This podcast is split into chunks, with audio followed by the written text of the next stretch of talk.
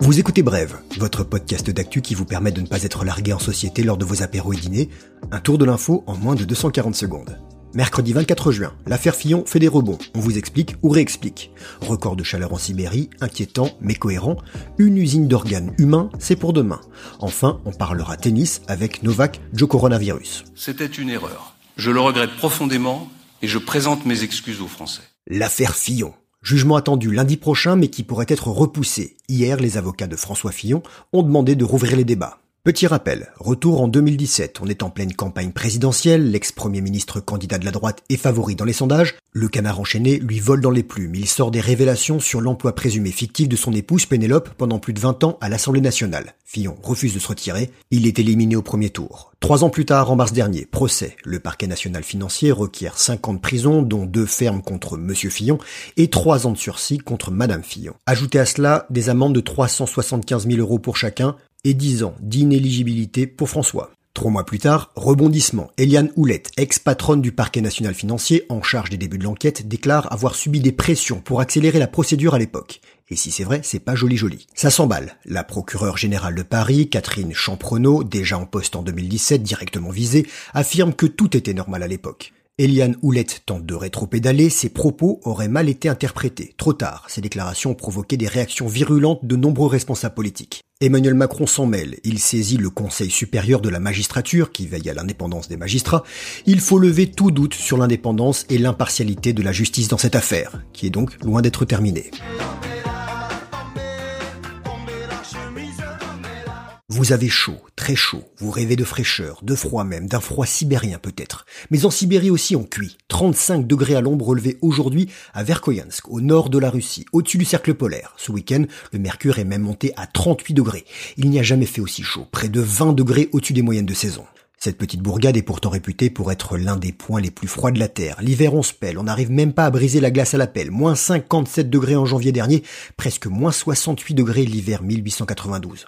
Entre les deux températures les plus extrêmes enregistrées, un choc thermique de près de 106 degrés. Il faut tout de même noter que dans ce petit coin, on freeze souvent le grand écart, avec un climat hyper continental marqué par des hivers très froids et des étés relativement chauds.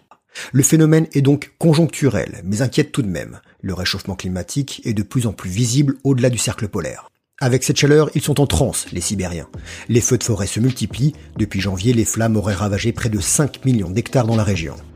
L'énergie d'entreprendre, c'est ce qui a poussé deux associés à se lancer dans la création de Segway France. Un Segway, vous savez ce que c'est? Mais si, ce curieux engin électrique à deux roues sur lequel on tient debout en équilibre comme par magie, véhicule fétiche des touristes en mal d'expérience insolite pour les visites guidées. Son inventeur, l'américain Dean Kamen, il planche actuellement sur un tout autre projet, produire et fournir des organes humains à grande échelle. Ça pourrait servir aussi à tous ceux qui se blessent en Segway. Ce n'est pas un petit nouveau dans le domaine de la santé. Il a déjà développé un fauteuil roulant capable de monter un escalier, des prothèses, un purificateur d'eau ou encore des pompes médicales.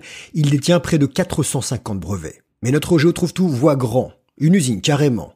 On pourrait y fabriquer la plupart des organes internes pour les tissus et les muscles. Pour ça, il a un petit budget de 300 millions de dollars. Son labo de recherche, l'Advanced Regenerating Manufacturing Institute, serait déjà parvenu à imiter les résultats de croissance de ligaments atteints de manière totalement automatisée en 45 jours à partir de cellules souches humaines de moelle osseuse. Prochaine étape, la production des muscles, des os, mais aussi des cellules bêta productrices d'insuline. Et ce serait une avancée majeure pour traiter le diabète de type 1.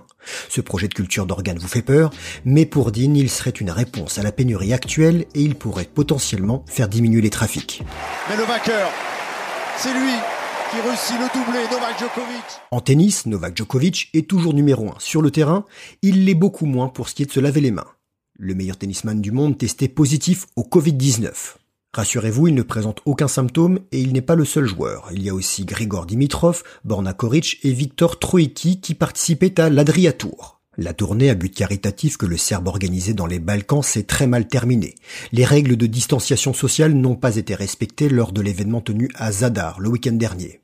Depuis, sur les réseaux, on ne fait pas de cadeaux à Joko. Les détracteurs sont montés au filet. Au début du mois, il s'était montré particulièrement réticent à l'idée de disputer l'US Open à New York en raison de la pandémie. En début de semaine, il avait crâné avec le bilan plutôt décent des pays Balkans dans la lutte contre le coronavirus. L'annonce des cas positifs est un petit coup de raquette derrière la tête des organisateurs de tournois.